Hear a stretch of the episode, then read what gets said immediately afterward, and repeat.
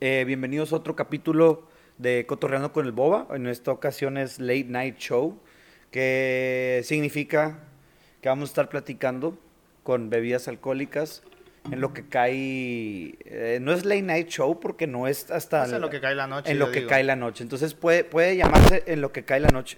Eh, perfecto, me, me gusta ese nombre. Ese nombre es bueno, ¿no? Muy en bueno, lo que muy cae la noche. Bueno, pues este día tenemos a Ernesto Aceves. Pues muchas gracias por la invitación, Boba. Me da mucho gusto estar aquí. Me llamo Ernesto Aceves. Soy de La Piedad, Michoacán. A este señor le dice Nero.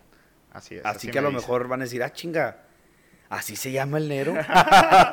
sí, ese No es el nombre, no ese es el nombre. ese Eso es el puede nombre. pasar también cuando dicen de que... El boba. ¿Cómo se llama Boba? Ajá, exacto. Eso pasa. Pero bueno, me da mucho gusto estar aquí. Muchas gracias por la invitación. Y bueno, por la bebida alcohólica también. No, de nada, de nada. que de hecho compramos una cerveza gringa, importada. Este se llama Butch, o una madre así, güey. Mm, La compré en el, el 7-Eleven y dije, "Ay, güey, pues es cerveza gringa, debe estar muy buena, ¿no? 250 pesos el 12, que sí está carito para mí. Bueno, lo comparé con el de es que no es una creo. white card. No es una white card, güey. Es que. Y, y resulta que la cerveza tenía un descuento de 250 en 100. Y desde ahí yo dije.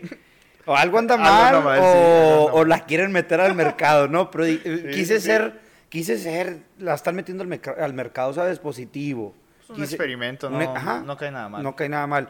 La cerveza no está mala, pero está muy aguada, está, sabe mucho agua, la neta. Ajá, Entonces, está como que muy ligera. si la, tecata, se- si, la, si la tecate se les hace ligera y no les gusta por ligera, esa cerveza está más ligera. Y si están buscando una cerveza más ligera que la tecate, esta es su opción.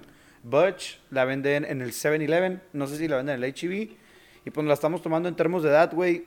Y de cotorreando con el boba. Mira, pues hay gente que lo hace por cuestiones de que las marcas no te demanden. La neta, a mí, ¿quién chingas me va a demandar? Pero bueno, vamos a darle exposure Pues a claro. los logos, ¿verdad?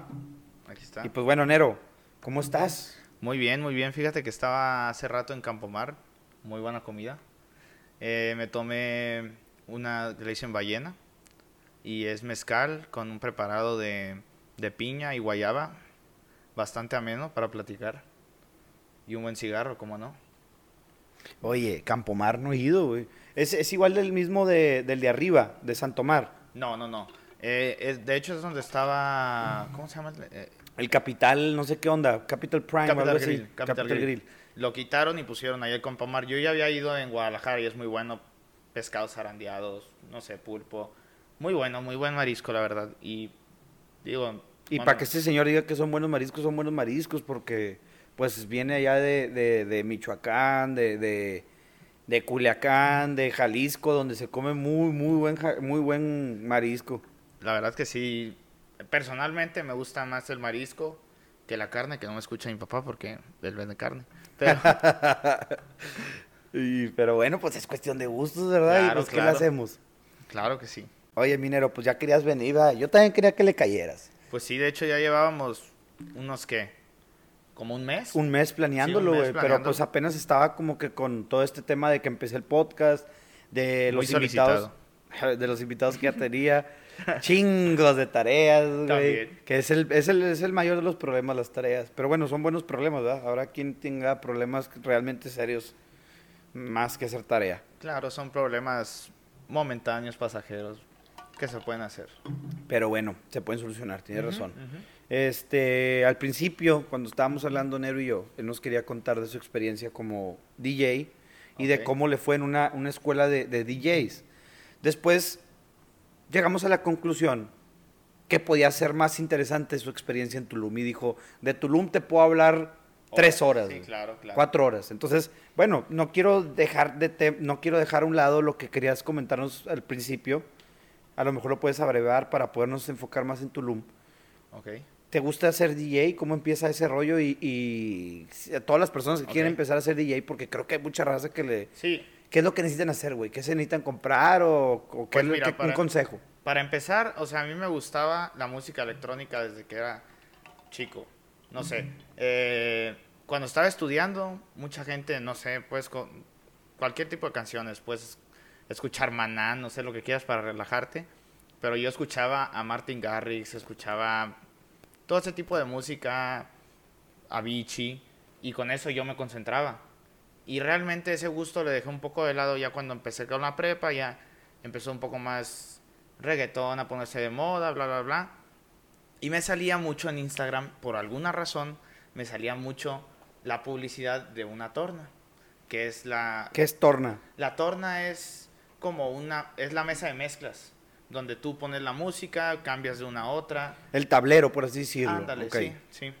Es un tablero básico, pero me salía. Me salía y me salía y me salía. ¿Y qué dije? Pues ya, la voy a comprar. Le dije a mi papá, la compré y empecé a ir a clases. Pero, o sea, básicamente para que tú empezar a ser DJ es que te guste la música. Digo, no me considero todavía DJ, la verdad, pero me falta bastante, yo siento. Pero, pues ahí vamos. Últimamente lo he dejado un poco, pero ahí vamos. Me gusta bastante, la verdad. Y es simplemente sentir la música. Diría así Sentirla, papá. Sí. sentirla. Ok, ok, me parece bien eso, eso que dices. Oye, entonces fuiste a Tulum, güey. Y Tulum es como el lu- lugar indicado para sentir música, ¿no? Antes que yo nunca he ido, entonces no te puedo decir, pero es la, la perspectiva o, o esta visión o, ¿cómo se dice? Esta expectativa que tengo de Tulum. Ah, bueno, eso es lo que yo quería decir. Primero que nada, mejor dime tú, ¿qué, ¿tú qué concepto tienes de Tulum? Y yo te voy a decir si es cierto o no. Ok. Yo de Tulum creo que es donde va... No sé, güey. Creo que tengo dos percepciones de Tulum. Que es un lugar para hippies. Al- o sea, no, no, no. No me corrijas todavía.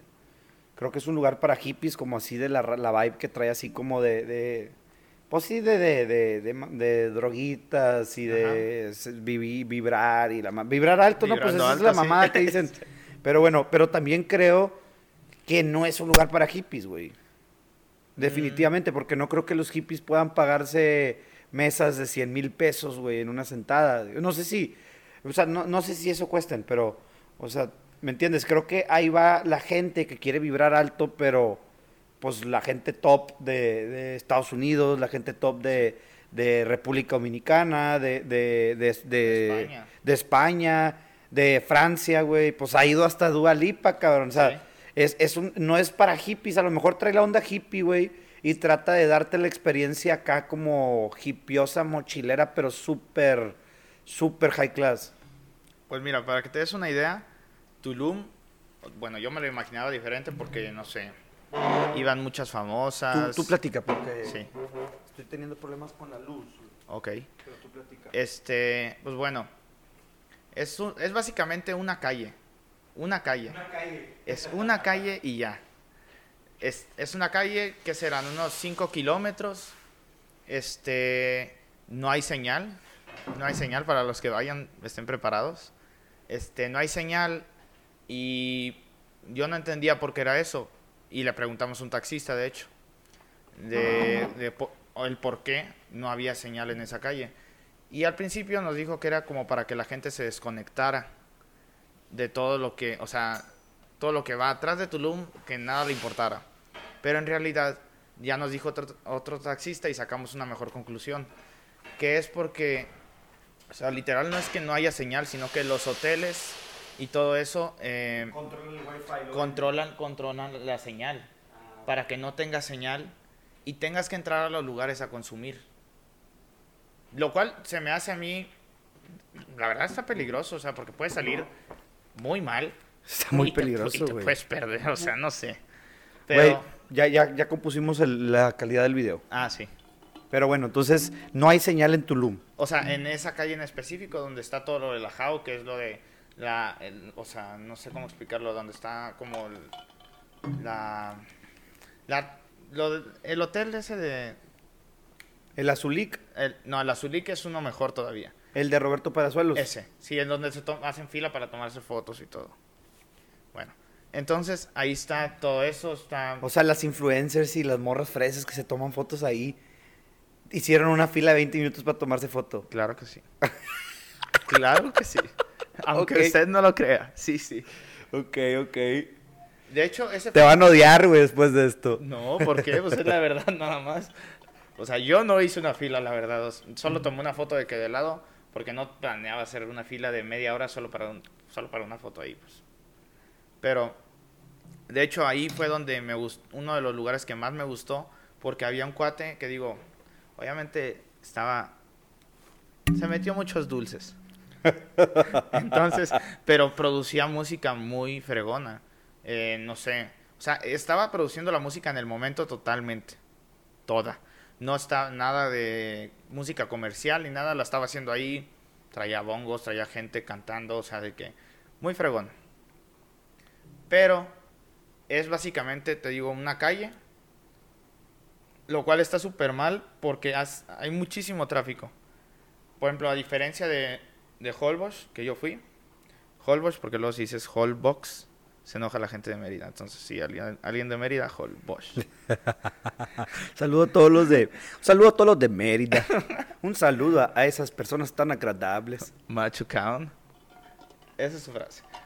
Pero bueno, en Holbox era todo de. en carros de golf y así, no sé si era tráfico. Y ahí podías tardar. para hacer un, algo que puedes hacer en 10 minutos, te podías tardar dos horas. Porque había demasiado tráfico. ¿Y caminar no era opción?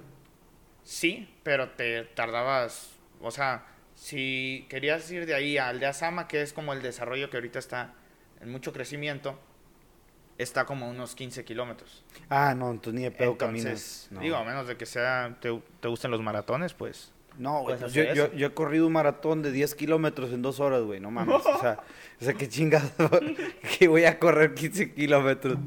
No, o sea, real la gente, bueno, no tanto los hombres porque las niñas son más de que se quieren cambiar de outfits y así. Van a comer de que en la tarde y tienen la ropa de que en su carro y así para cambiarse ya en esa calle porque no te puedes regresar, o sea, no hay manera de regresarte. Te vas a tardar tres horas. Ok, bueno, entonces esta calle es como la zona, la zona de clubs, pero luego la zona hotelera donde te quedas está en otro lado. No, está en la, en la misma calle. Todo está en la misma calle. Ahí está todo. Digo, realmente no fui a algo turístico, fui solamente a tomar. Eso es a lo que... O sea, puedes ir también a turístico, pero siento que eso lo hacen más las... Como las personas que vienen de Europa o así, que quieren conocer realmente todo y se quedan una semana que yo no sé con qué... Es, muy, es demasiado gasto. pero es que, güey, mira, no voy a decir que es barato, porque no, lo es, pero, por ejemplo, pues nosotros ganamos en pesos, ¿no? Sí. Tú gastarte 5 mil pesos en una botella o 6 mil, ¿cuánto cuesta una botella, güey? Pues mira, depende. Yo fui en Semana Santa, que me dijeron que era la semana más cara. Pero, de todos modos, o sea, había... Yo no entré a papaya, pero me dijeron que era de que una botella te podía llegar a, a costar, ¿qué? 15 mil pesos. No mames, una botella. Pero bueno, sí está caro, güey, para nosotros. Pero para los gringos, los antros de Nueva York, güey, los Ah, antros claro. de Dallas, los antros de San Antonio, güey, una botella te cuesta eso, güey. Entonces de cuenta que ellos vienen a lo mismo. No, y aparte pero toman, en Tulum, ¿verdad? toman tequila olmeca o algo así, ¿sabes? No toman maestro tequilero o don Julio, toman un tequila José Cuervo, por ejemplo, que es lo que les mandan allá. Bueno, si tú quieres pagar algo mejor, claro que te lo consiguen, pero generalmente, a lo que yo tengo entendido, nunca he ido al antro en Estados Unidos, pero son tequilas malos. Sí, no, hay. no, y carísimo, güey. O sea, una botella ya te puede salir en 400, 500 dólares. Y es más o menos lo mismo que te sale en Tulum. Nomás que como tú y yo lo vemos en pesos, güey, es un chingo. Claro. 15 mil pesos es un chingo. Pero ellos que lo ven en dólares, 700 dólares sí es mucho, güey. Hasta para el americano común. Pero es lo que cuesta un antro allá. O sea, aquí un antro no cuesta 15 mil una botella. Aquí un antro cuesta 2 mil pesos una botella, güey. Pues me, te voy a decir una frase que me dijo mi papá una vez. No está caro, ganamos poco. No, hombre, güey. Bueno, sí, bueno, también, también, también, también. No, pero, o sea, lo que voy es que el concepto de Tulum antes, ahorita ya está un poco más comercial, nos estaban contando que era un lugar exclusivamente para gente con mucho dinero. O sea, que era gente que iba dispuesta a gastar lo que tuviera que gastar y le van a seguir subiendo, porque la, la- o sea, la gente sigue yendo. Entonces, le da- les da igual, o sea, lo van a seguir subiendo porque hay gente que lo quiere, está dispuesta a pagarlo. Y es así la cosa.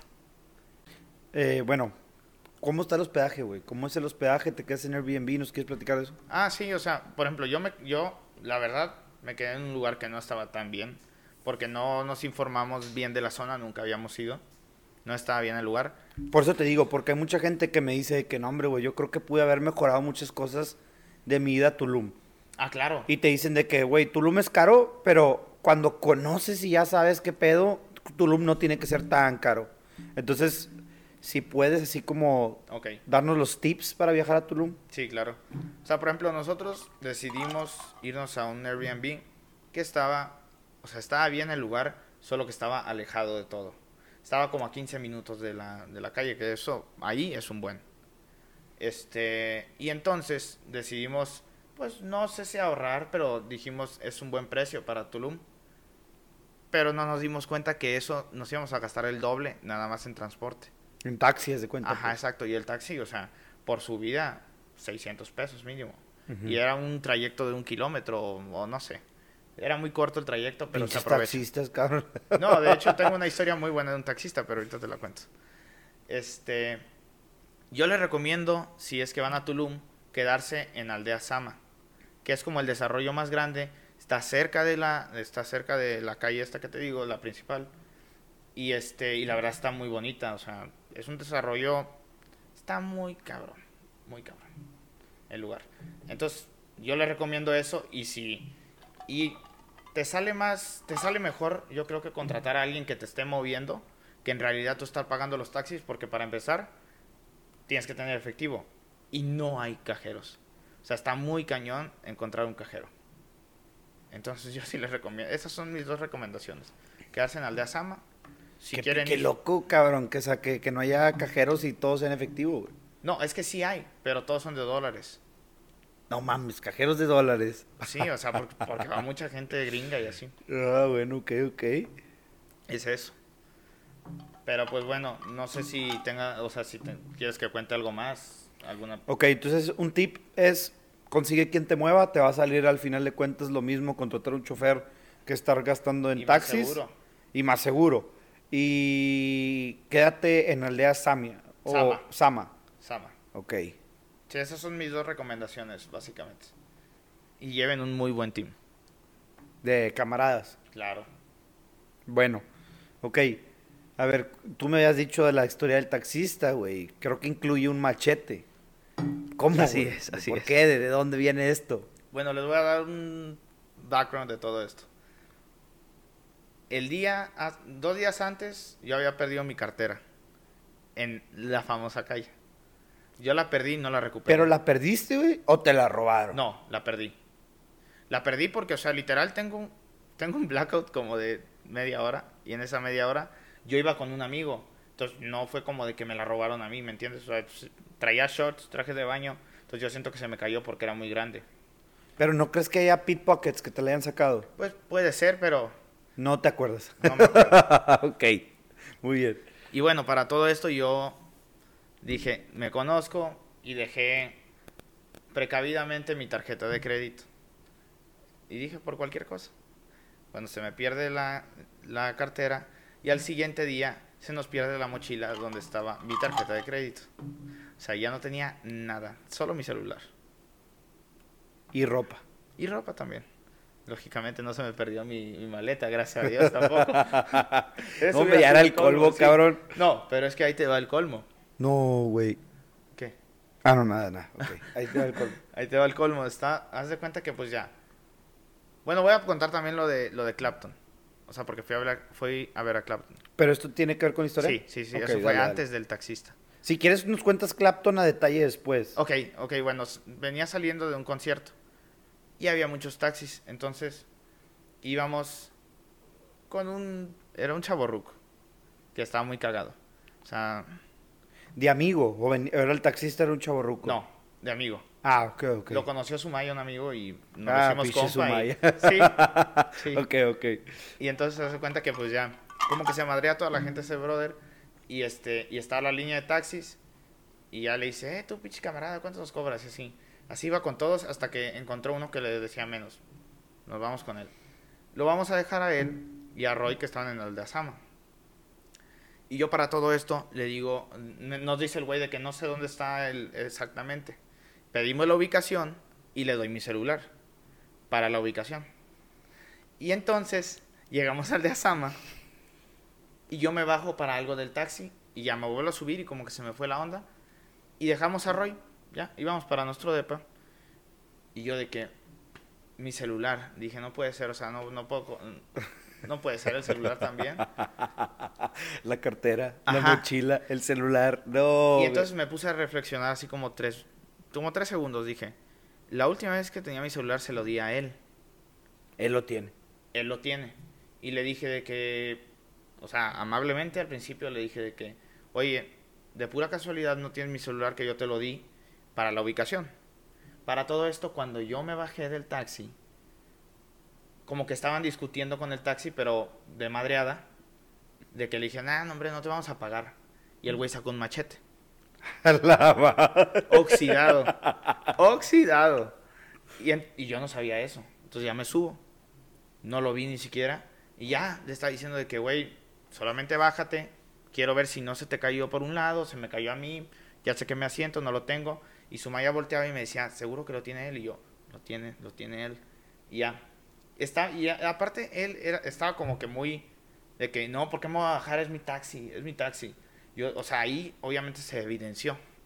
En una se para y le dice Sumaya, nada más párate para ver que no haya nada abajo. Y en eso como que se para y ve Sumaya cómo mueve el celular. Y le dijo, ya, ya, ya sabemos que tienes el celular y ahí ya estamos afuera de nuestro Airbnb.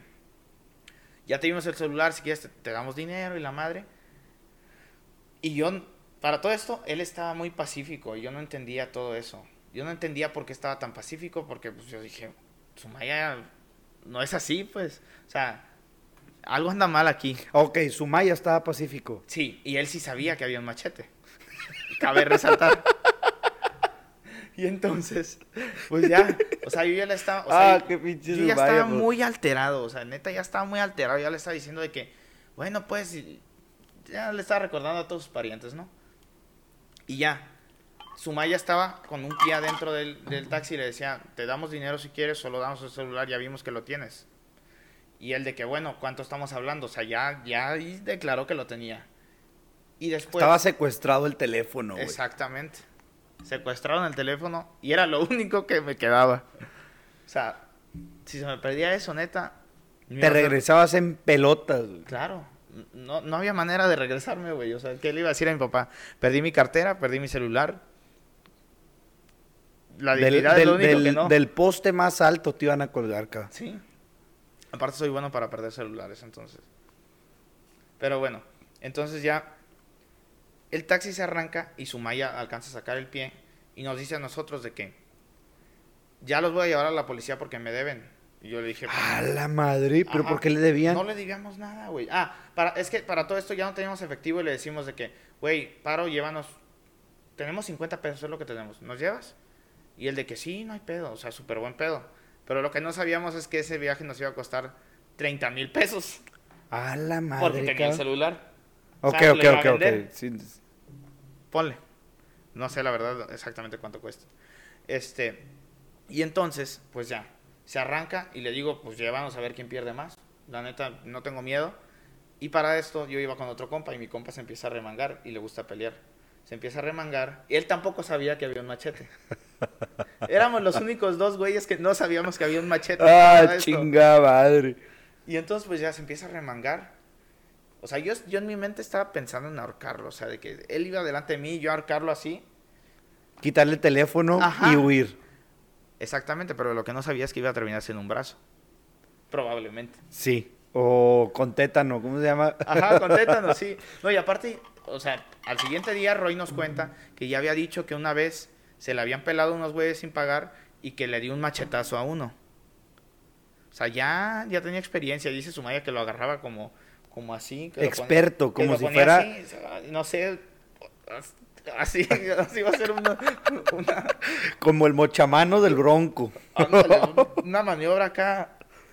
Saiyajin, Samurai, güey. sí. ¿Y luego qué pasó, güey? ¿Qué, qué, qué, Nos, o sea, nos para como. Yo sí pensé que era una comisaría. Eh, dije, Sebastián, me, me, me, ching- me pasa una cheve, por favor. ¿Tú quieres otra? Yo estoy viendo ahorita.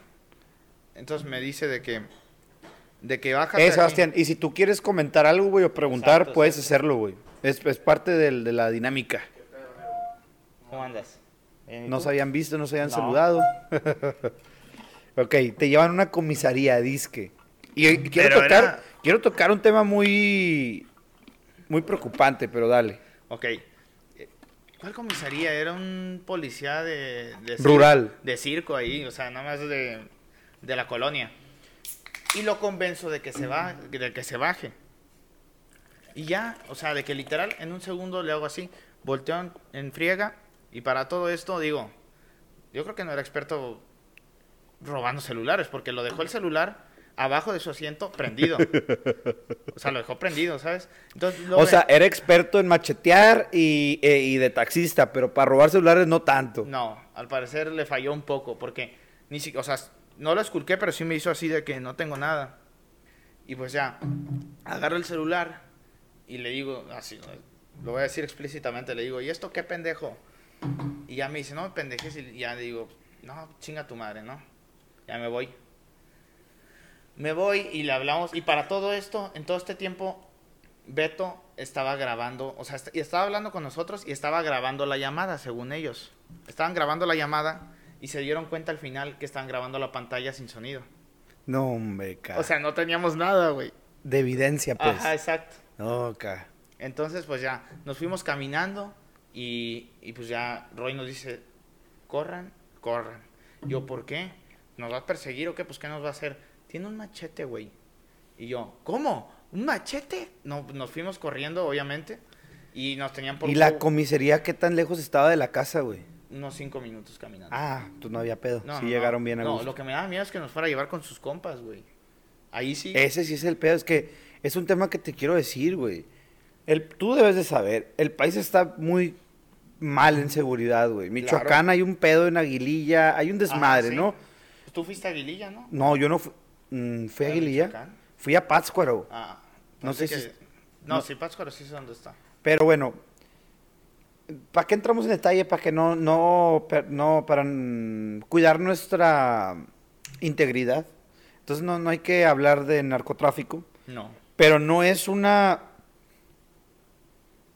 No es un secreto, güey, que No, hay no. muchos estados controlados por el narco y Quintana Roo es uno, güey. Ah, Quintana claro. Roo controla taxis, controla hoteles, güey, controla policía, o sea, qué bueno que no te pasó nada, güey, pero yo, yo, Quintana Roo sí es un lugar de respeto, güey, a mi parecer. Claro, hay fiesta, hay turistas y pues también como que tratan de guardar un poquito las cosas ilegales para no ahuyentar turismo porque de eso viven, pero Quintana Roo es tierra de nadie, güey. Claro, o sea, bueno, Quinta, eh, ah, Hol, o sea, por ejemplo, Holbox, que yo fui a Holbox. Pero en Yucatán. ¿no? No, está en Quintana Es Roo. ah. Está muy cerca de Mérida y muy cerca de Cancún, está como una hora y media de Cancún y después te vas en ferry. Pero ahí, digo, no sé si está controlado, pero ahí sí era muy diferente, o sea, ahí sí Era es- otro ambiente. Claro, o sea, por ejemplo, ahí te va la diferencia. Si te quieres ir a descansar, a pasarla bien, o sea, calmado, te vas ahí. Digo, no, o sea, apenas lo acabo de conocer, a lo mejor hay otras playas mucho mejores, pero yo estoy enamorado de Holbox. Y es muy, o sea, lo que me han dicho es muy seguro, muy tranquilo. Y bueno, yo fui y la verdad sí estaba muy tranquilo y muy seguro. Pero Tulum es totalmente lo contrario. O sea, Tulum es exceso. No hay otra palabra. Tulum es... Atasque. Atasque. Ok. Atáscate. Hay lodo, compadre. Y Claro, métele la sea. 4x4 porque si no ahí te vas a quedar. O sea, nivel. Digo, eso pasa en todas las playas, pero no en restaurantes. O sea, en los restaurantes de Tulum te dan. O sea, te dan explícita, o sea, abiertamente de que coca, meme, o sea, te lo, en los restaurantes te lo ofrecen. ¿Qué tan cierto es que te ponen una, una manta con todas las drogas de que en la mesa, güey? Pues al- no, no, no, eso sí no. A lo mejor si le preguntas, pues sí te la traen, pero, o sea, tú en Tulum puedes hacer lo que quieras. Yo le pregunté a un mesero de que qué es lo más, pues lo más cabrón que ha pasado en, una- en, el- un restaurante, o sea, porque en un restaurante bien. Y me dijo que un, o sea, un güey ahí pidió una, pidió una dompe, no sé cuál exactamente, X, cuesta tres mil, 30 mil pesos. Me dijo, ese güey podía hacer lo que quiera en el, en el, o sea, se estaba, estaba teniendo relaciones con su pareja en el restaurante. O sea, también es un degenere, güey. Claro que es un degenere, güey, pero bueno, yo me abstuve porque, güey, hay oportunidades, pero no las tomé, güey. ¿De degenere o de qué De- oportunidades? de- sí, de degenere y de todo. O sea, degenere, de meterse cosas. O sea, oportunidades hay de lo que quieras. De lo que quieras. O sea, es un lugar para gente con una fuerza de voluntad fuerte. Mm, Pues no, más bien al contrario. Yo siento que es un lugar para la gente que quiere no tener fuerza de voluntad. Pero, pero esto puede ser contraproducente, güey. Pero si tienes fuerza de voluntad, puedes ir y no, Ah, no claro. caer en todo este Ah, mundo de... claro, puedes disfrutarlo de tomando alcohol y no hay ningún problema. Pero te digo, o sea, el que no tiene fuerza de voluntad cae, güey, porque está por todos lados. Ah, claro, o sea, veías gente atascadísima ahí, o sea, pero pues a eso van, ¿me entiendes? A desconectarse, a... Vibrar alto. Claro. Ah, tú ve, el Nero quiere ir al baño. Tú ve, está ahí en el pasillo, no hay pedo, güey. ¿Ya te vas? Sobres.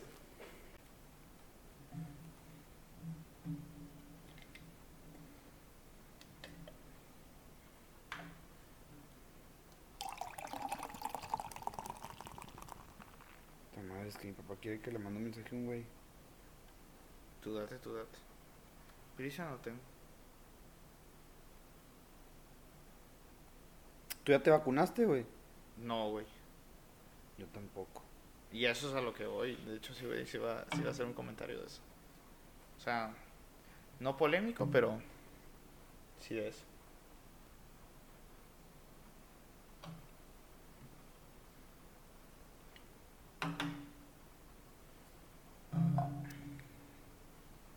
Oye, güey, ahora sí se ve chido, ¿ve? Sí, Ahorita te veías todo negro, ¿sabes por qué?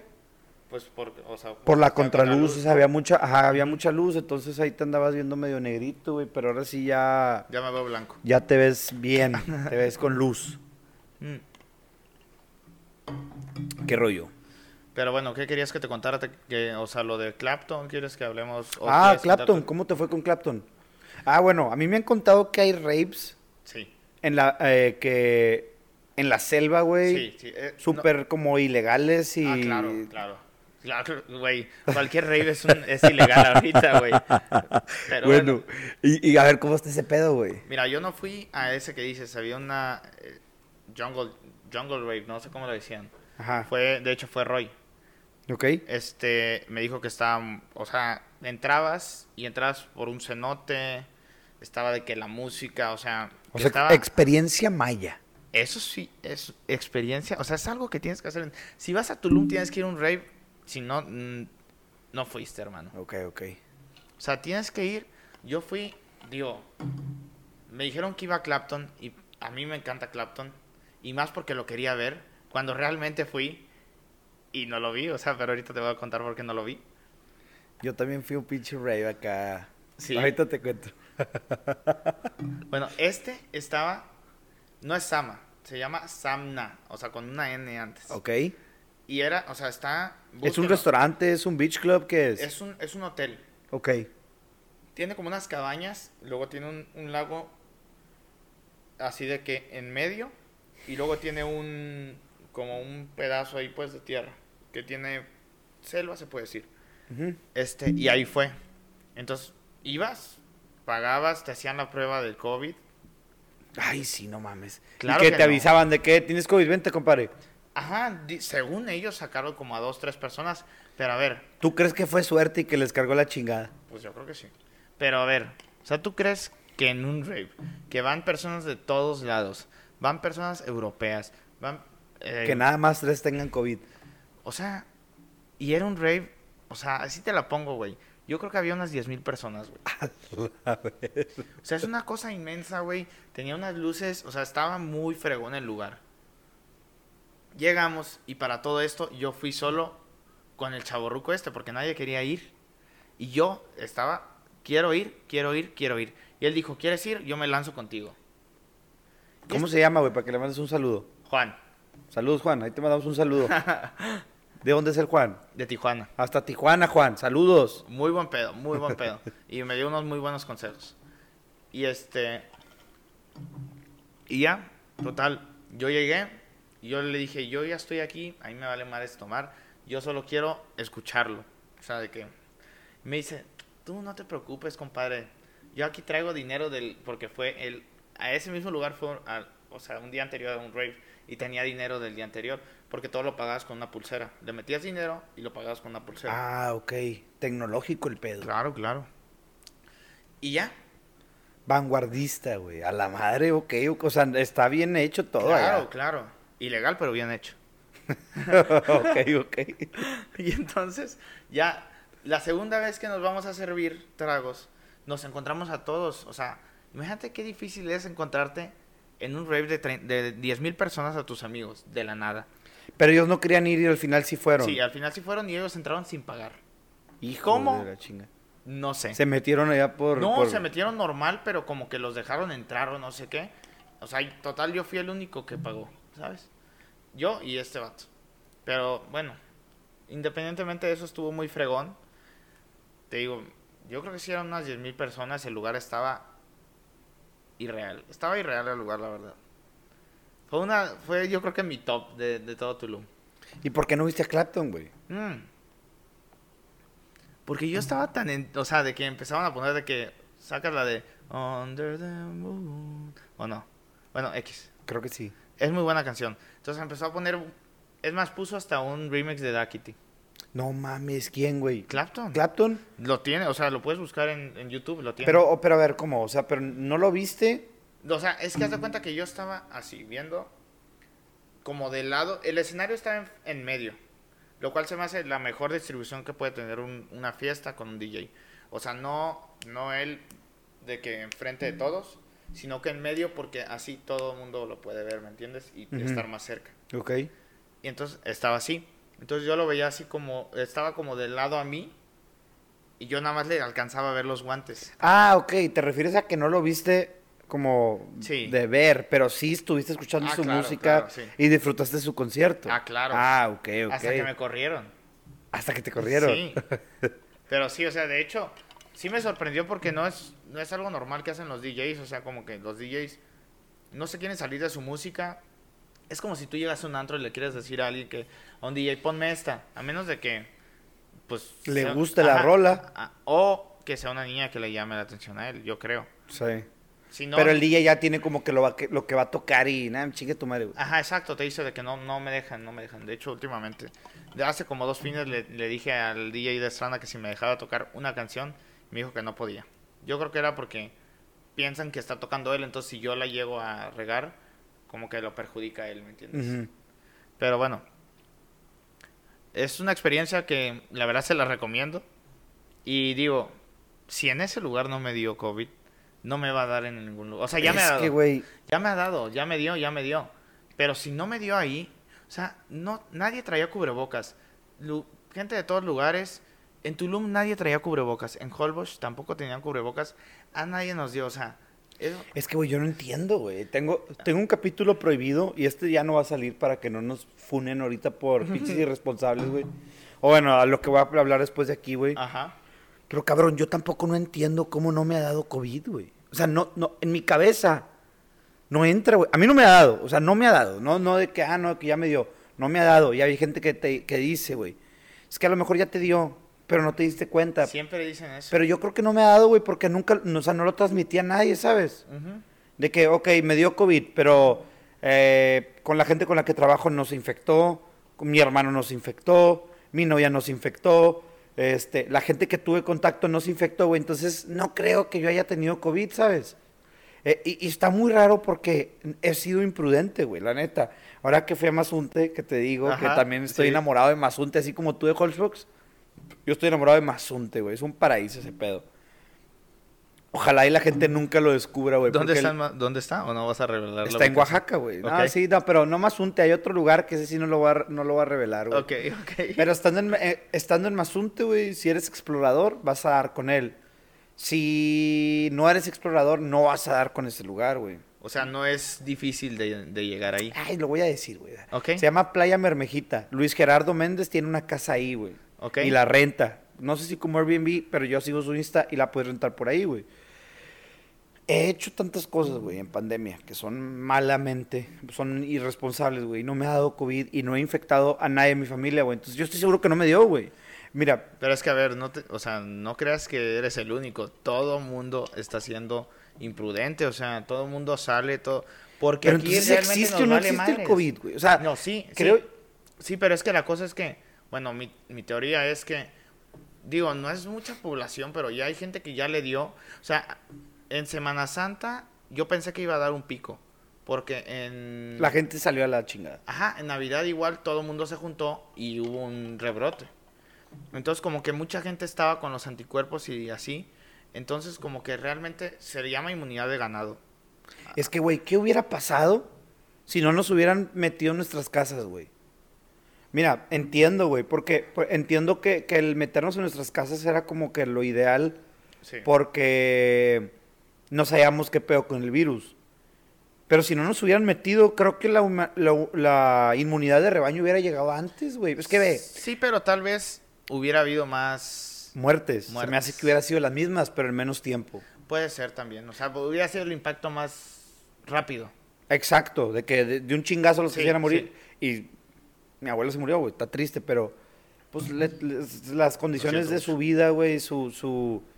Tenía cáncer, o sea, como que Sí, no, y te acelera todas las enfermedades. cuando le hubiera dado, Sí. o sea, le iba a dar mal. Y obviamente él se quiso guardar, pero pues, el virus es el virus y te va a Sí, alcanzar, claro, o sea, cabrón, te no, alcanza. hay gente, hay gente que pasa que se guarda y la muchacha se los pega, o sea. No, y es lo que te iba a decir. Yo conozco más gente que no salía de su casa porque mi abuelo no salía de su casa, que se enfermó de COVID, que gente imprudente que se la pasa en la calle. Y ahí te va mi teoría, güey. perro callejero no se enferma. Exacto, güey. O sea, hay- eh, la- estás expuesto a todos estos virus, estás expuesto Sí. a, a las bacterias, güey, y tu sistema inmunológico está al chingazo, está Sí, chingazo, está así, está así, está así. Eh, virus, virus, bacteria, bacteria. Sí, sí. Ah, literal, güey. Te guardas en tu casa, no sales por tres meses, güey. Sales al súper y te, te chinga el pinche Ah, virus. claro, es que- Porque tu sistema inmunológico está súper débil. Es la teoría mía, güey. ¿Tú No, crees es lo que- mismo? No, sí, claro, o sea, de hecho cuando me dio a mí, o sea, me encerré, la verdad me encerré 10 días y después hice una prueba piloto a ver si contagiaba todavía, la verdad. pinche enero. O sea, me dijeron 10 días y yo dije 10 días me voy a encerrar y ya. Salí y sí, o sea, yo volví a, a la normalidad después de eso. Entonces me fue muy mal. Porque dejas a tu cuerpo en descanso dos semanas, quieres volver a tu vida normal, tomar y así, obviamente te jodes. Pero la cosa es que si tú te guardas, hay gente que se guardó un año. O sea, Y le dio guardados, güey. O sea, yo no me he guardado un año. O sea, yo he hecho un cagadero y no me ha dado. No es lo que no entiendo, güey.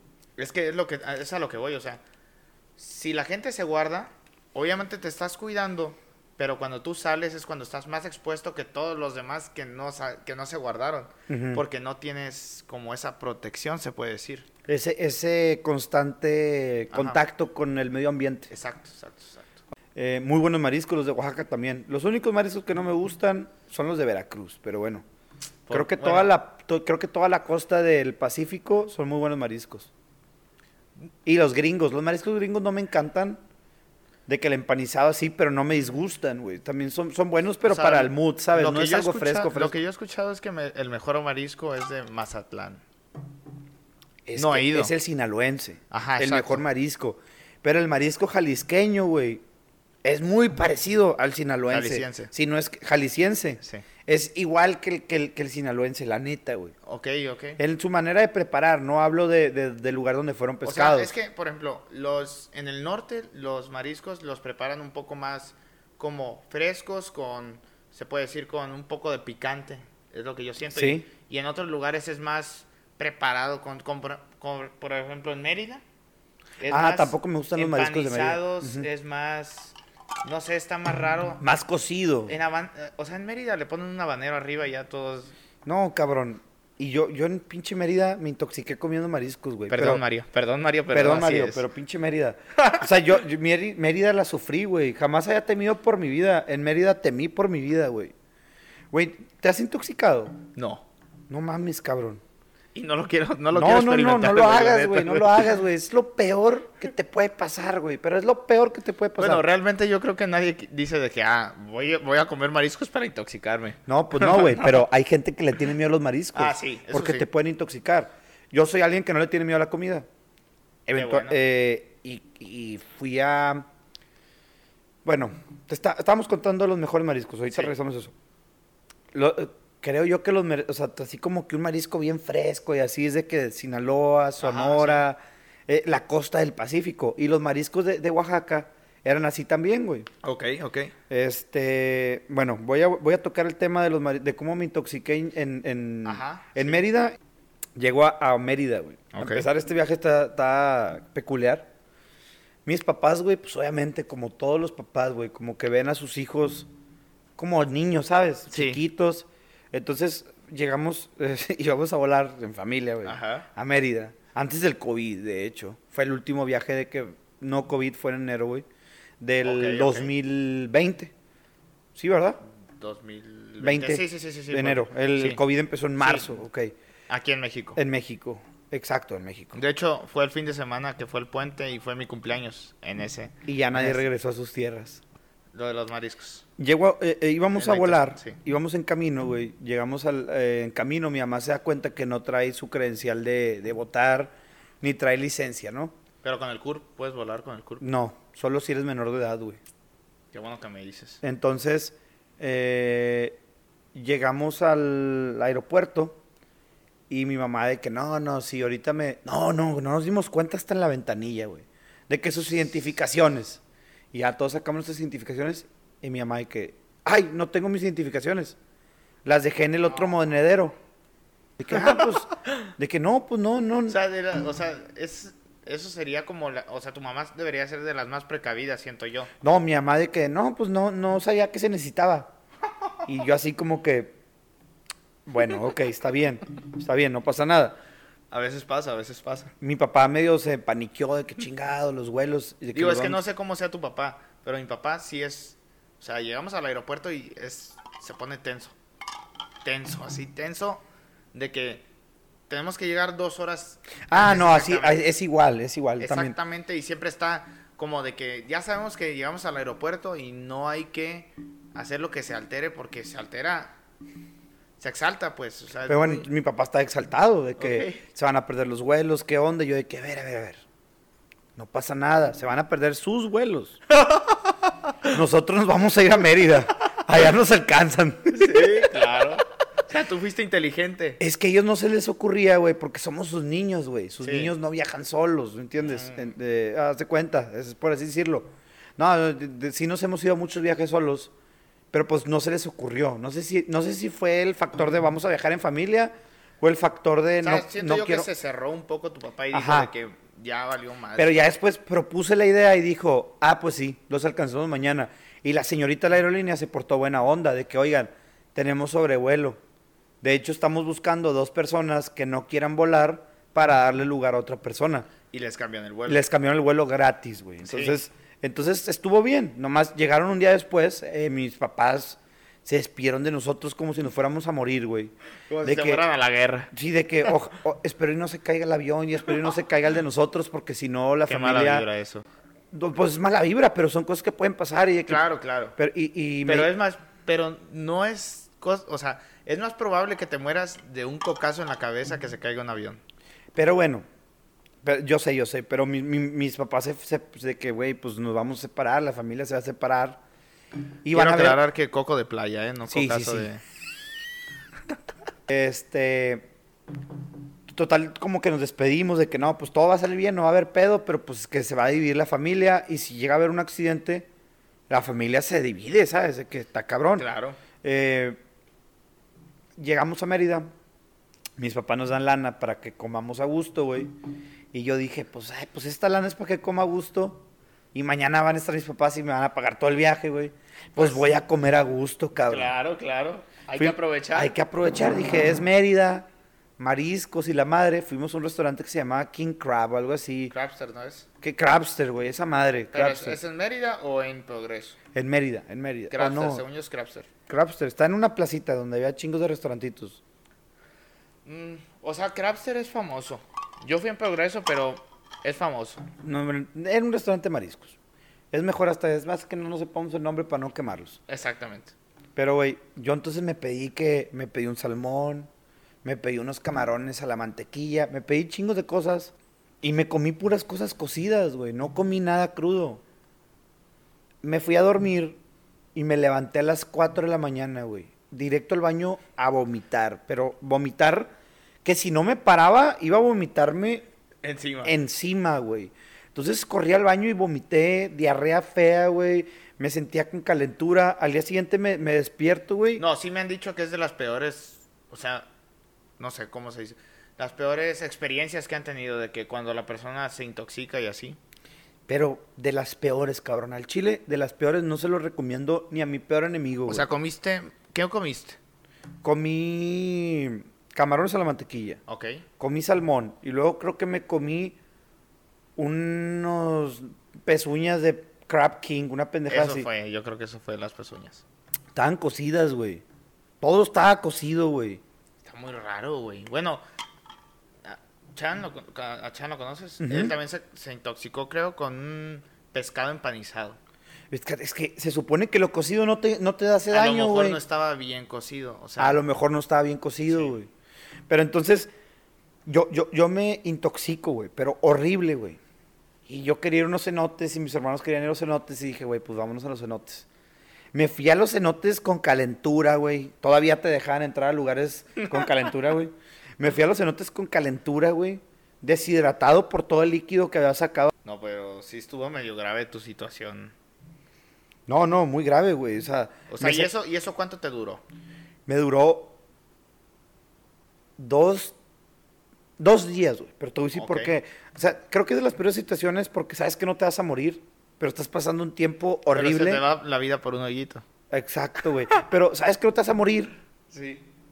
pero la estás pasando muy mal, güey. Es más, si todavía si ya te murieras, pues a lo mejor ya, güey. te- Pero la estás pasando realmente mal, güey. Realmente mal. Total, yo, yo fui al médico, a una farmacia del ahorro, no me acuerdo qué era, güey. Eh, de esas de que te, te recetan por, por 50 pesos.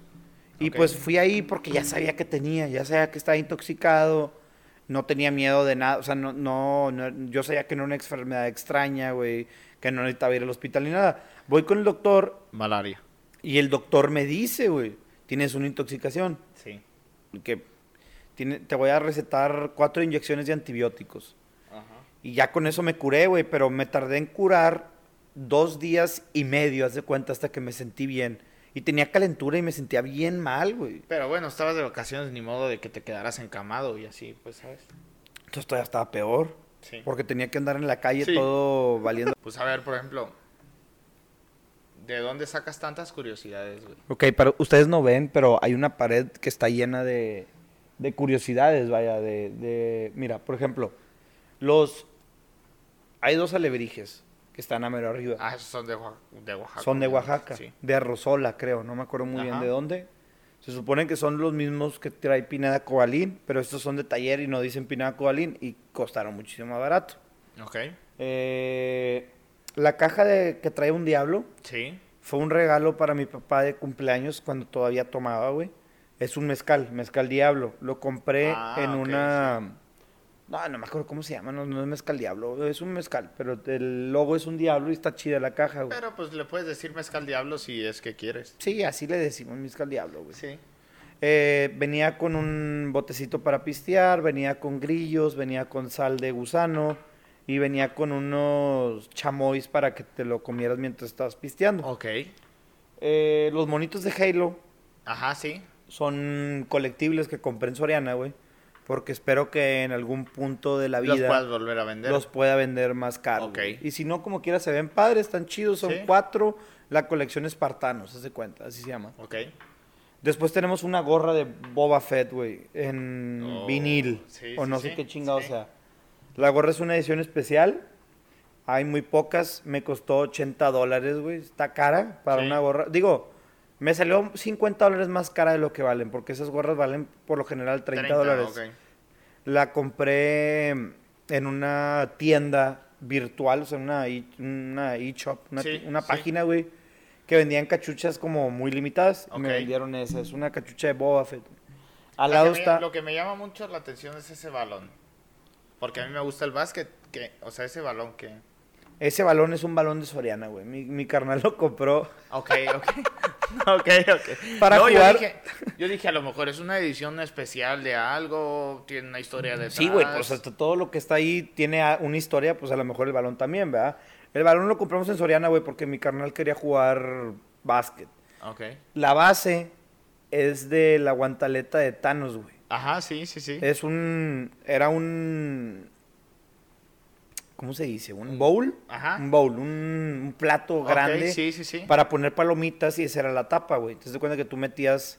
O sea, eso fue del cine. Eso es del cine, de Cinemex, güey. Y, no te trajiste el bowl, o sí está el bowl. Sí está el bowl por allá. Ok. Ahí está el bowl por- en- guardado en la cocina. Después tenemos el gnomo. Ese, ese es el. El ese- gnomo naranja sacando el, dedo. top. Es el top. de Está con madre, güey. Es de un artista, güey. La neta no sé cómo se llama el artista. Ah, Viene ahí la firma, pero está bien pinche la firma que no entiendo O qué sea, yo todo el tiempo que he estado grabando, he visto cómo el gnomo me la está rayando y no he hecho nada al respecto. Ese gnomo, güey. Lo compré en o sea, Múnich. tendría que hacerlo así. Lo compré en Múnich. Iba caminando por la Ajá. calle, güey. Entramos a una tienda de que vendían Off-White, vendían Gucci, vendían Louis Vuitton. Vendían marcas tops, güey. Otro pedo. Y vendían colectibles de arte y la madre. Y ese, güey, me costó como 60 euros. Y dije, güey, mira, es un recuerdo que me voy a traer de, de Múnich. No está como que estratosféricamente caro porque no me iba a comprar una playera off-white porque estaba muy cara, güey. Ajá. Y dije, pues es un buen recuerdo, güey. Es una obra de arte hecha por un artista. Está sacando el dedo, güey. Es un gnomo, es está es- con es- madre. Pero, güey, según yo tenías. ¿Es el único gnomo que tienes o tenías otro? Tengo un troll. Y está abajo del gnomo, que es Donald Trump hecho en troll. Ok. Con el pelo para Sí, arriba. sí, sí. Creo que voy a poner foto de todo lo que tengo Sí, aquí, güey. sí. Les voy a tomar una foto a todos. Sí. Y después tengo a un Burbrick. Ajá. Es J Balvin, güey. Sí. Con razón. Esa Estaba, edición- estaba- güey, estaba, estaba buscando qué era, porque ya había visto la carita, pero bueno. Ya llevamos varias cervezas, no me acuerdo también. Es un J Balvin, pero también no mames, es un pinche oso, ¿verdad? No, Sí, no. sí, sí. César, si no eres fan de J Balvin, no te vas a dar cuenta que es J Balvin. Dices, ¿qué es eso, güey? no, pero pero, es bueno. la colaboración que tenía. De Con que- Bear Brick. Ajá, sí, Ajá. sí, sí. Y trae la playera de, de Energía, el primer Ajá, álbum sí. que sacó. Bueno, y después al lado está en miniatura Captain Price. Ajá. No me acuerdo, ese creo que me lo regalaron porque reservé con anticipación un Call of Duty, güey. O no me acuerdo si me lo regaló GameStop porque tenía puntos acumulados.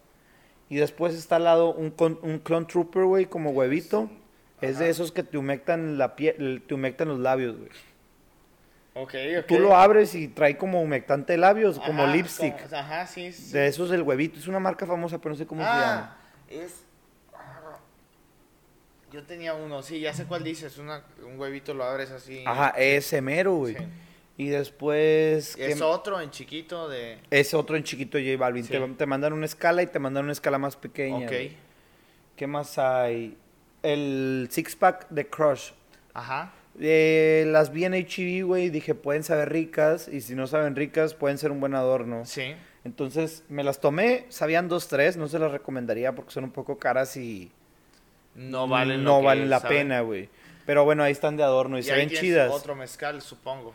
Ese, ese es un, ese es un mezcal, es el mezcal poder, güey. Hay un restaurante en Piedras Negras que se llama Restaurante República. Ok. Este, el mezcal poder era de un general. Es de un general que estaba en la zona militar de Piedras Negras. Ok.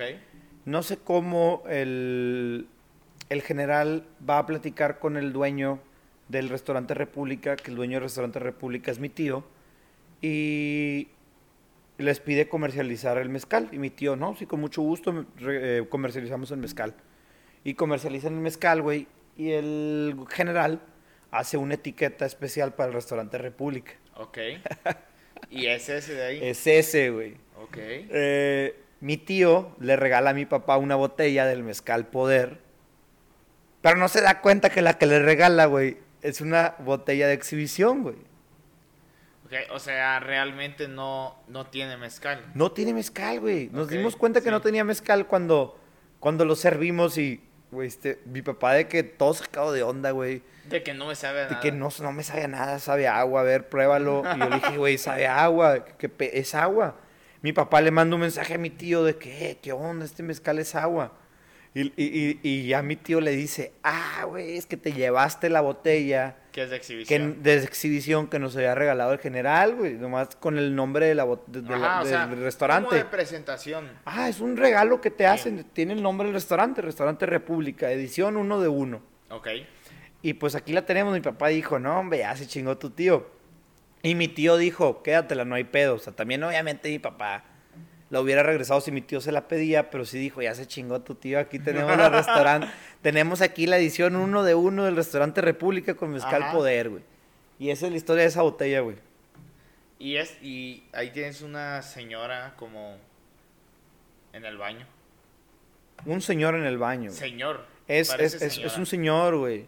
Este, ese señor en el baño lo compró mi mamá, creo que en Oaxaca, de un escultor muy famoso que, que, que dibuja gente cagando. Ok. Y a mi papá a lo mejor se va a enojar, pero mi, mi mamá la compró para mi papá, güey. Porque mi papá, mi papá es morenito, güey, y pues en teoría pues la figura puede representar a mi papá. Ok. ok. Y mi mamá le pidió al Tiene autor, un significado. tiene un significado, mi papá le pidió al autor que pusiera ahí.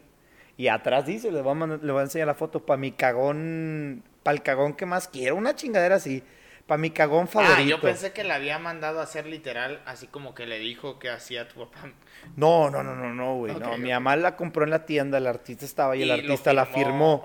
Y le puso para mi, ca- para mi cagón favorito, este, José Luis Boadilla, de parte de Rosa María. Te quiero mucho, mi amor. Firmada, por, firmada por el artista, güey. Y creo que es lo único loco que hay, ¿no? Todo lo demás son adornos. Sí. Bueno, está Digo, la está- máscara del Rey Misterio, güey. La máscara del Rey Misterio. Sí. Esa es una historia. ¿Cómo conocí al Rey Misterio, güey? Yo, En las luchas en Piedras Negras. en Piedras Negras, güey. Yo, yo, Rey Misterio, De hecho, Diego tiene una foto ese día. Diego tiene una foto, güey. Diego, Diego- le debo eso a Diego, güey. Diego, Diego estaba así. Me acuerdo. la foto, no me acuerdo yo de eso, Sí, me la enseñó, me la enseñó. Para mí, Rey Misterio, güey, fue mi ídolo de la infancia. Pero ídolo, güey. Yo lo idolatraba al vato. Tenía sus máscaras, tenía sus monitos, güey. Le llegué a hacer un altar. No era, no era un altar, como decir. ¿Mande? No, no, todavía me queda. No era un altar como en sí, pero era un rincón de, de mi cuarto, güey. ¿Eh? Como el de Arnold.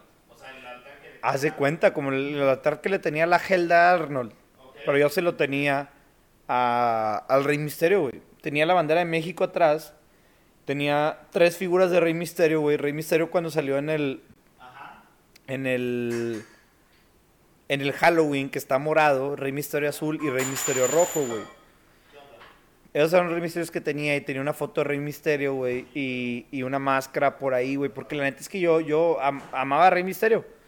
Entonces, Rey Misterio viene a Piedras Negras porque se, re- se re- medio se retira de la WWE, güey, y viene a Piedras.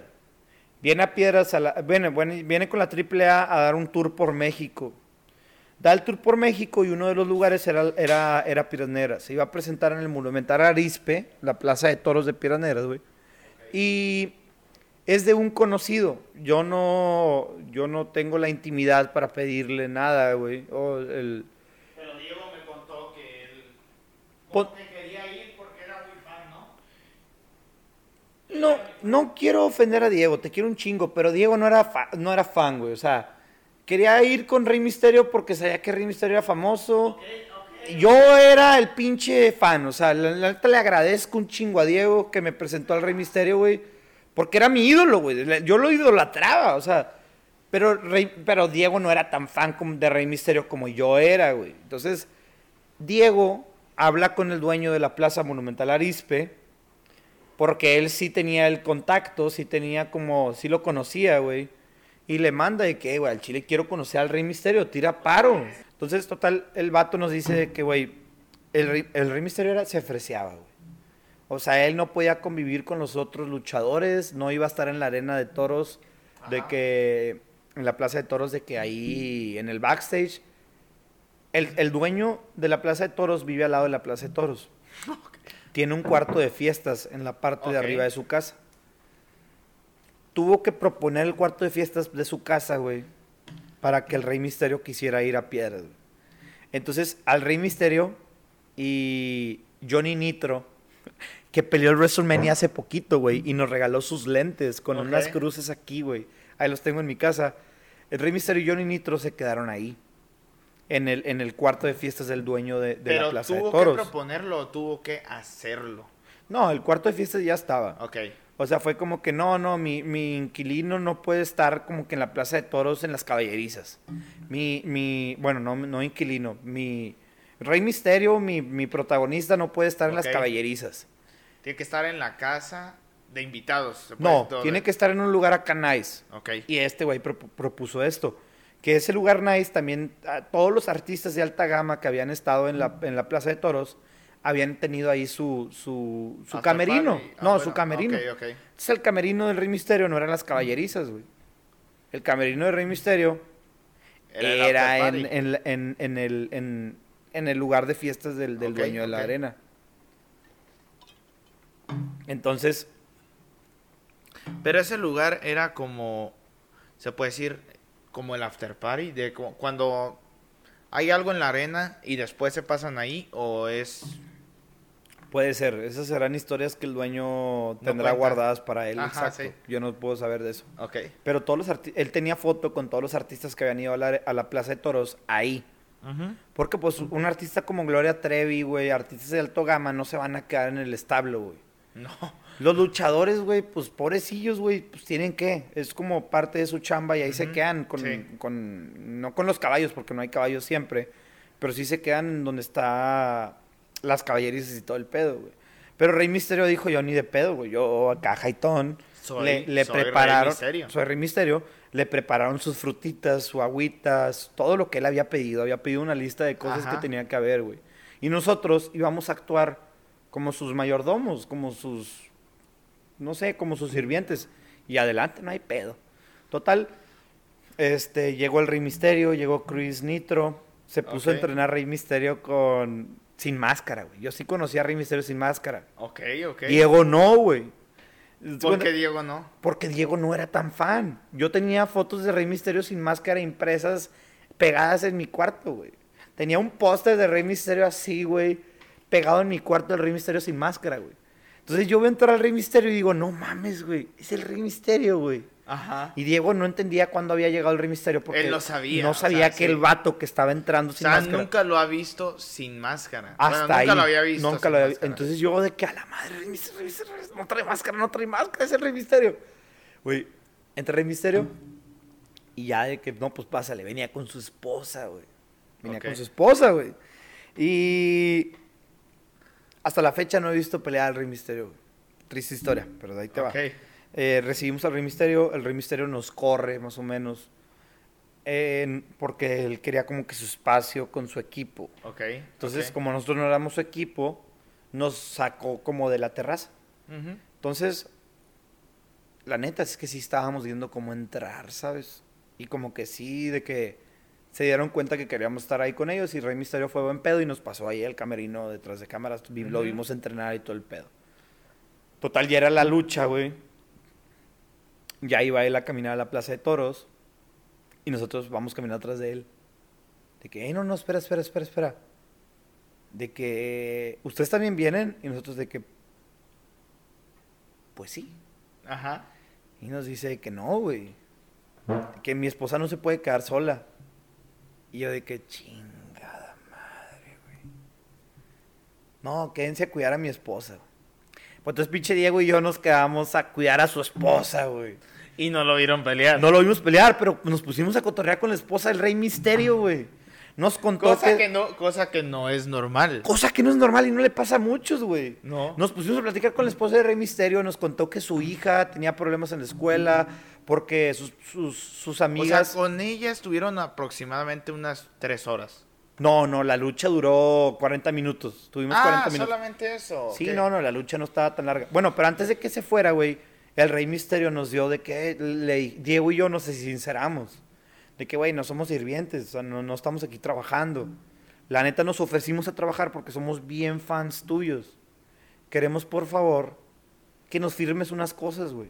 Ajá. Yo tenía una película de la vida de Rey Misterio y todas sus peleas desde la WWF, desde Tijuana, güey. Ok, tú no eras un fanático, eras un...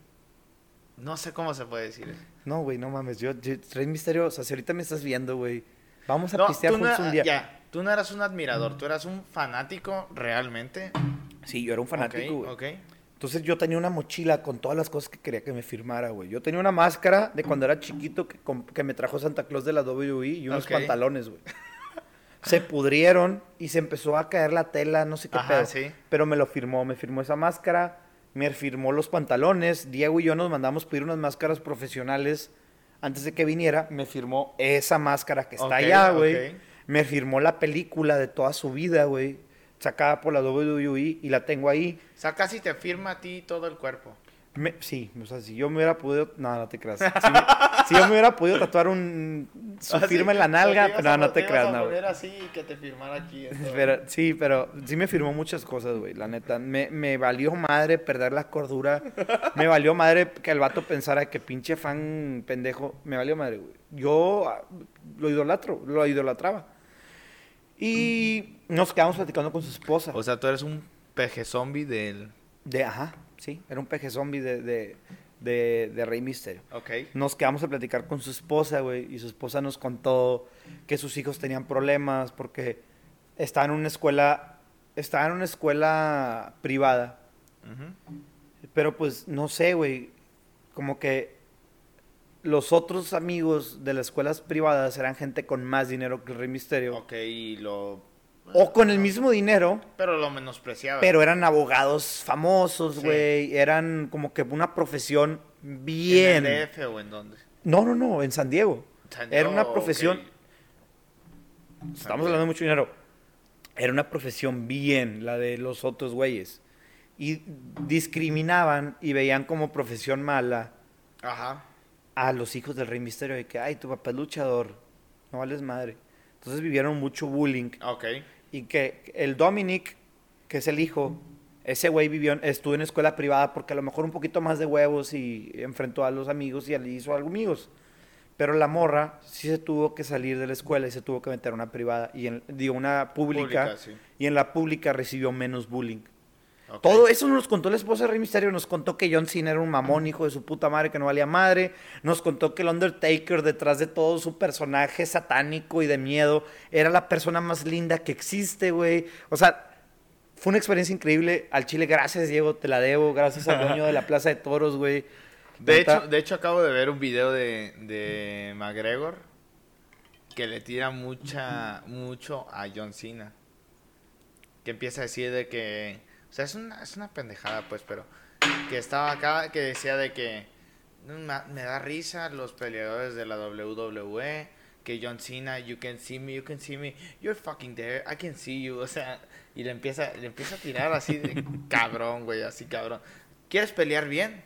Vente, vente a la UFC y la madre. Es que, güey, a mí me, me- sí me dijo la señora que John Cena era grosero, güey. Que era de grosero, que era déspota, que trataba muy mal a los empleados de la WWE y a sus colegas, güey. O sea, que era, O una sea- que era una mierda de persona, que era una persona muy mala. Y yo ya lo había sí escuchado puede- antes, sí güey. se puede, sí se puede prestar, güey, porque él era como la... Tenía todo el protagonismo el pinche John Cena, güey. O sea, eso, John Cena era John Cena, güey. Su personalidad, Güey, se ponían 40 pendejos así, Sí, güey, sí, para sí. hacerle entrada, güey, o sea... pero es que, güey, fíjate que yo he pensado más allá de eso y siento que John Cena, en- de cierta manera, también era como la imagen nacionalista de Estados Unidos. Eso era, te digo, se ponían, se ponían 40 vatos, 20 de un lado y 20 de otro, para hacerle valla, saludándolo como si fuera militar, güey. Sí, o sea, sí. era como el Uncle Sam de la WWE Sí, moderno, sí, güey. Sí, sí, Sí tenía el poder, pero no tenía por qué, ¿sabes? O sea, Pero es que, güey, los gringos no sabes, güey. O sea, los gringos que son realmente así, que los ves, hueso colorado son así, güey. entonces tú eras fan de la WWE, güey. O sea, yo te estoy diciendo eso y a mí me gustaba John Cena. o sea, Sí, sí, sí, sí, sí. O sea, Pero- reconoces, reconoces la manera en que son tus ídolos. claro, claro. O sea, a mí me gustaba, pero no era así. fan así como tú, ¿me entiendes? O sea, me gustaba, lo veía, veía WWE, veía Raw, todo, güey. Money in the Bank, todo eso lo veía. Pero no todo, todo. Oye, güey. Pero mira, ahí te va. Madres, güey, te iba a decir algo de esto. WrestleMania, John Cena. ¿Cómo se llamaba el, el de...? Bueno, y también puede ser la cobra de Santino Marella. Si le sabes, loco, Ah, si sí. le sabes, güey. Ah, la madre, ¿qué te iba a decir? Ah, yo, Bad Bunny, güey. Ok. Bad Bunny, Bad. Bunny está ahorita... En la- es estuvo, campeón. estuvo, estuvo. No, es campeón. Fue, fue, fue, bueno, De WrestleMania, ¿no? no. No, no, no. Fue campeón del 24-7 título, güey. Ok. La WWE ha perdido mucha audiencia. La WWE ha perdido, ¿Cómo? la WWE ha perdido mucha audiencia, güey. No sé por qué o cómo. No sé si los luchadores que traen ahorita no son personajes como en aquel momento, güey. Y se han inventado muchas cosas. O sí sea, me- capaz es porque ya estamos más grandes, güey. Pero, güey, pero creo que los niños ya no ven tanto la WWE como lo veíamos nosotros en nuestra generación, güey. No sé si por otros temas que han salido, otros programas, o porque la WWE es no es lo yo mismo que, que, antes. ya son muy falsos todos los... O sea, no son tanto show como antes lo eran, güey. No, ahorita es más show. Y creo que el, es el pedo, que es más show que se ve más falso, güey. Ok, ok. Pero bueno, con fines de tener audiencia hicieron un título. El 24-7 Title. Championship. Eso significa que yo te puedo berrear donde yo quiera, a la hora que quiera, güey. Y si te gano, te quito el título. Ok. Entonces Bad Bunny fue campeón de eso, güey. Ah, ac- sí vi un video que lo agarran al güey y creo que en un camerino o estaban que los Sí, se a- agarran en donde Sí. sea, pero obviamente está actuado, güey. Claro, claro. Pero bueno, entonces Bad Bunny estuvo en la WWE y fue muy criticado. Sí me acuerdo, o sea, me acuerdo de haber visto en Best Best Out Right Now. Sí, en Best Out Right Now, sí, sí. que sí. subió que este güey salió, o sea, Bad Bunny salió y cantó la de Booker T antes de pelear. Y salió el, ¿cómo se llama el güey este que es Tom Booker T. Booker T, sí, sí. Así se llama, cabrón. Sí me mamé, Pero, sí güey, ve. A Bad Bunny lo criticaron mucho por ser latino, güey. De hecho, como dices tú, que John Cena pues, es la figura de Estados Unidos, güey. A Bad Bunny lo criticaron mucho ser- por ser latino y los entiendo, güey, porque, pues, ¿quién es este vato que de repente llega y es luchador, güey? ya me acordé, antes de que se me olvide. El, así era el de Coffee Kingston. Coffee Kingston, sí, sí, Sí. sí, que entraba con canción Sí, acá de sí, Jamaica. sí, sí, sí, güey, es que todos tenían un muy, muy buen personaje, los vatos. Pero bueno, güey, el, el Bad Bunny entra a la WWE, no sé por qué, Ajá. no sé por cómo o qué rollo, pero entra a la WWE y estuvo... Con fines de audiencia, yo Sí, creo, claro, y porque de el vato era su sueño estar en la WWE. sí. Ah, ok, sí, sí, sí. Era su sueño y yo creo ah, que de la... hecho sí subió una foto que salía de que así aventándose. Sí, desde güey. chiquito, o sea, que salía morrillo y se aventaba. Entonces el, el vato le dan la oportunidad de estar en la WWE, que a la WWE le conviene porque le sube la audiencia. Claro. Y empieza a pelear, los gringos empiezan a criticar de que quién es este vato, que nadie conoce, que hueva, pinche vato aparte es latino, lo que dices, güey. Y le dan el WrestleMania. En WrestleMania siempre acostumbran invitar a un famoso, güey. Sí. También ha peleado Mayweather contra el Big Show, ha Ajá, peleado sí, sí, Donald sí. Trump en WrestleMania. O sea, sí, güey. Bueno, no, creo que Donald Trump no peleó, pero se, se, se subió Se al ring y todo sí, el pedo, se presentó, presentó. Entonces, invitaron a Bad Bunny, güey. Y su historia. O sea, y su historia, güey. Hizo historia el vato. Es el primer invitado, es el primer güey no profesional que puede dar una presentación como la que dio, güey. Dio una presentación igual o mejor que la de un profesional. O sea, peleando, tú dices. Peleando, güey. O sea, el vato se aventó, el vato hizo llaves, el vato hizo una llave que nunca nadie había hecho, güey. O sea, una llave que se inventó él, o se la inventó un entrenador y se le enseñó para que le hiciera, güey. Ok. Pero el vato hizo cosas, güey. Es, es histórico, o sea, es histórico. ¿Y esa, ¿Y esa pelea la perdió o la ganó? La ganó, güey, en WrestleMania. Era, do- era Team Tag con un vato de Puerto. Rico contra unos hermanos, no sé qué rollo, güey. Y el vato peleó tan bien, güey, que la comunidad lo respetó, de que respect, de que al Chile peleaste Ajá. otro pedo. Sí, pero pues, güey, era algo que le gusta. Le el gusta, morro. pero, güey, el vato se entrenó, no sé si dos o cuatro meses para eso, güey. O sea, dos o cuatro meses para eso. Pero ya sabía que iba a ir o se entrenó todo está, todo está arreglado, güey. Se entrenó para eso, todo está arreglado. O sea, la neta. o sea, yo quiero mucho la WWE, la quise en un tiempo. Ah, no, claro, o sea. Pero todo está arreglado. todo, así, o sea, ajá, todo está arreglado. Sí. Entonces, el, el Bad Bunny se preparó, güey, de, de, de dos a cuatro meses, no sé cuánto, para eso, güey. Fíjate que yo era, yo era más fan en su momento de la AAA, güey. No, yo también era muy fan de la AAA, de De las la dos, güey. De la Parca, la Parca también era mi, mi ídolo, Sí. güey. Se murió hace poquito, güey. Sí, sí, sí. Pero bueno, eh, Bad Bunny su historia. Ajá. Big Show lo felicita, güey. Pone de que en serio te agradecemos, Bad Bunny, por darle el debido respeto al deporte que hacemos y que nos da la vida, güey. ¿El Porque Big Show sigue? el Big Show no sé si siga, la neta. Pero, pero, no, pero Triple H le agradeció. Ah, Triple H. Dije Big Show. Sí, dijiste Ah, Big Show. bueno, Triple H le agradeció, güey. De que te agradecemos el respeto, la seriedad que le diste al asunto, güey. Yo jamás en la vida alguien no profesional, un no luchador, una persona común y corriente, había dado la presentación que tú diste. Y después de esto, de que Bad Bunny sale en el, pues en el WrestleMania, Hacen el título que tú dices. no, eso ya estaba. ese- Eso ya estaba. Después de esto, güey, Bad Bunny saca un video en sus redes sociales, güey. Donde Big Show lo cita en la carretera. Ah, sí, sí lo vi, sí lo vi, sí lo vi, sí lo vi. Y le dice, ¿sabes qué, Bad Bunny? O sea, e- era un tweet. Ah, por eso, por eso te confundiste que dijiste Big Show. Creo que sí. Porque Pero, era, era Triple H, pero Big Show entraba después. no, no, la volví a cagar. Triple H, era otra vez. O sea, Triple H tuiteó y luego Triple H lo cita en el desierto, en la carretera, güey. Ok. Y, y le dice, Para ¿sabes? pelear. No, no, no, no, para pelear no. Para agradecerle de que gracias Bad Bunny por tu respeto hacia la lucha libre. Hiciste una muy buena presentación. Yo pensé que era un Bushido. No, ¿Sabes lo que es un Bushido? ¿qué es eso, güey? Es una lucha a muerte por una mujer. No. no, no, no, no. No era un Bushido, no era un Bushido. Ok, ok. El vato le dice, ahora te toca hacer, ahora te toca seguir haciendo Ok. lo que mejor sabes hacer, güey. Y le da un maletín. Money in the Bank. No, güey. Tú No. podrías pensar eso. Yo también como que se me vino a la mente, pero también dije, no, es un... El vato se sube al, al... Bad Bunny se sube al camión, este camión que trae ahí del Tour del Mundo y todo el pedo, Ah, Ok. y abre el maletín. Y es un micrófono. Y después termina anunciando el último Tour del Mundo 2022. No, o sea, O sea, güey, Bad Bunny es de otro pinche planeta, güey. Sí, sí, ¿Quién sí hace toda esa mamada Sí, sí, para anunciar un tour? Nadie, güey. Nadie, Nadie, hace esa mamada, güey.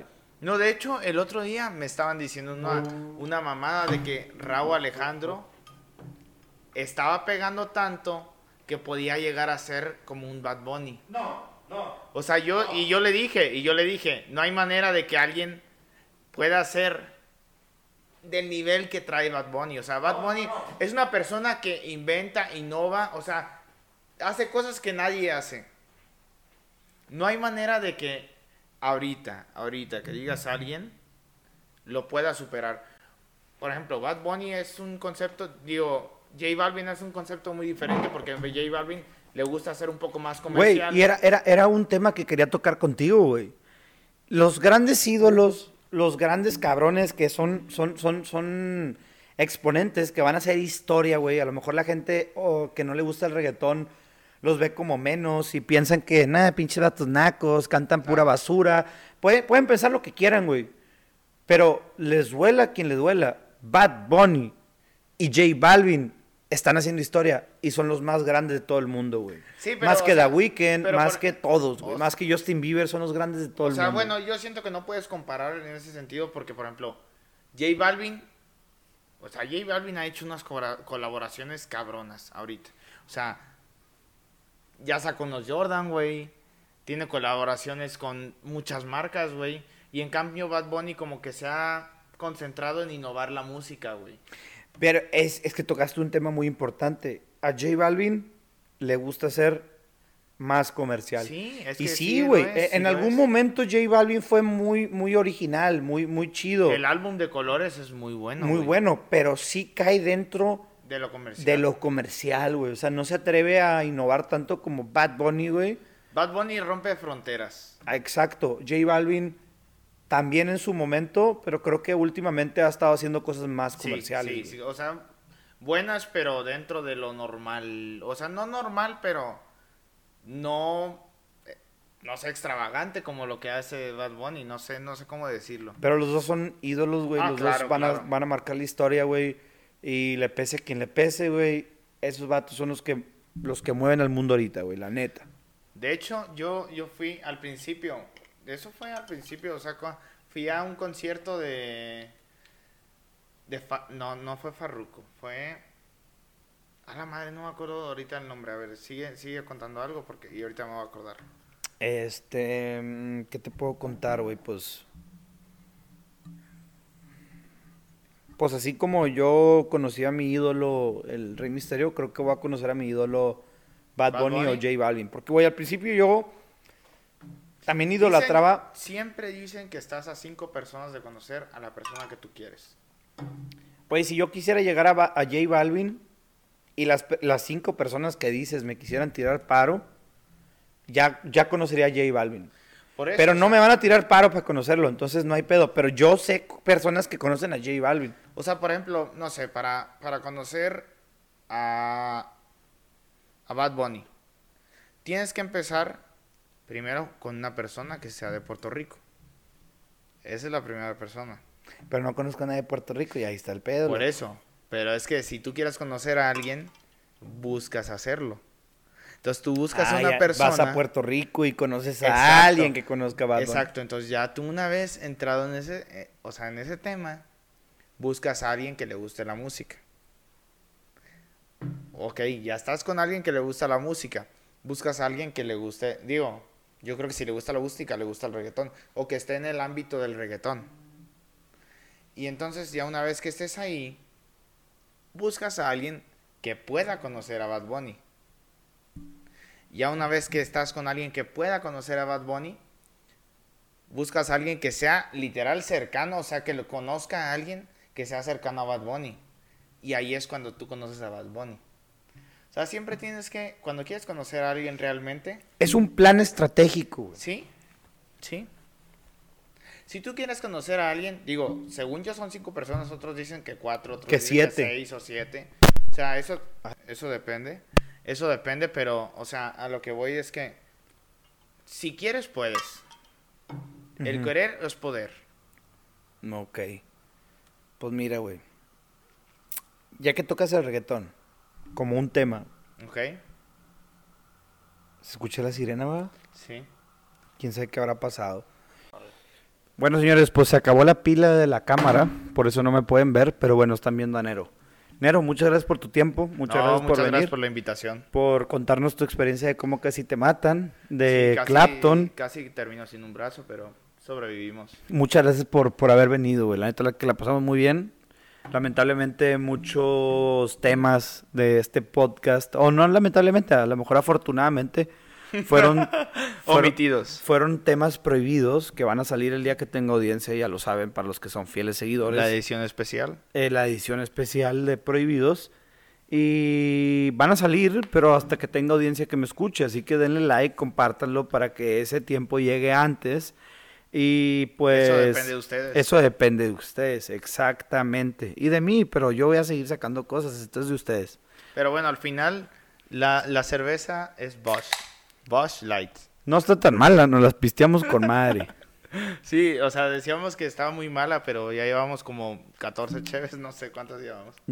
Eran sí, 12. ese. era un 12 y ya se acabó. Llevamos como 16 cheves. Pues muchas gracias por asistir al programa. Eh, sigan escuchando Cotarrando con el Boba. Compártanlo, síganlo y denle like. Nos vamos. A pistear.